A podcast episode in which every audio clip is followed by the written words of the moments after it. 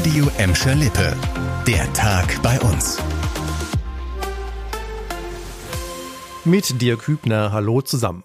Gleise sind für Züge da und nicht für Fußgänger. Eigentlich eine Selbstverständlichkeit. Doch immer wieder laufen Menschen über Schienen und setzen sich dabei einer großen Gefahr aus. So auch heute Nacht ein Mann in Bottrop.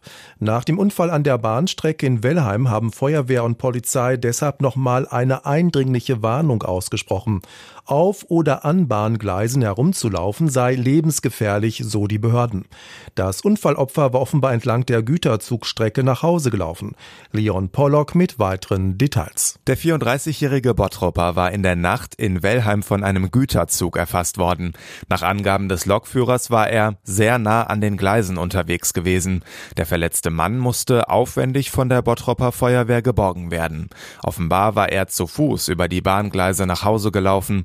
Laut Bundespolizei trug der Mann ein Patientenarmband. Es liege nahe, dass er vorher aus einem Krankenhaus entlassen worden war.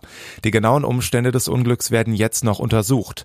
Durch das Herumlaufen auf oder an Bahngleisen können nicht nur lebensgefährliche Unfälle entstehen. Die betroffenen Stellen sind für die Retter oft auch schwer erreichbar. Das neue Jahr ist erst sechs Tage alt und schon gibt es wieder eine Statistik, wo Gelsenkirchen echt schlecht abschneidet.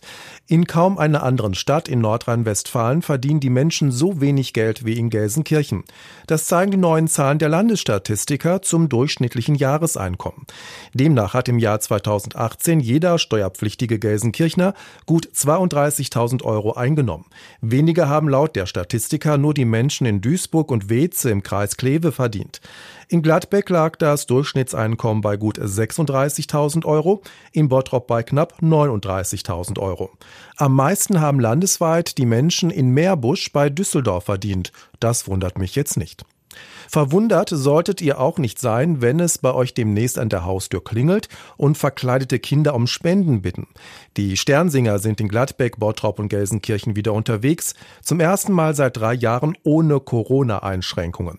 Die Kinder aus den katholischen Gemeinden ziehen von Haus zu Haus, verteilen den Segen fürs neue Jahr und sammeln Spenden.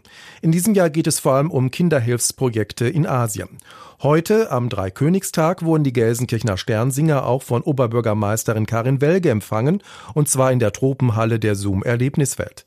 In den vergangenen beiden Jahren konnten die Sternsinger-Aktionen nur auf Distanz laufen. Die Kinder haben zum Beispiel Segenszettel in den Briefkästen verteilt, Spenden wurden online gesammelt.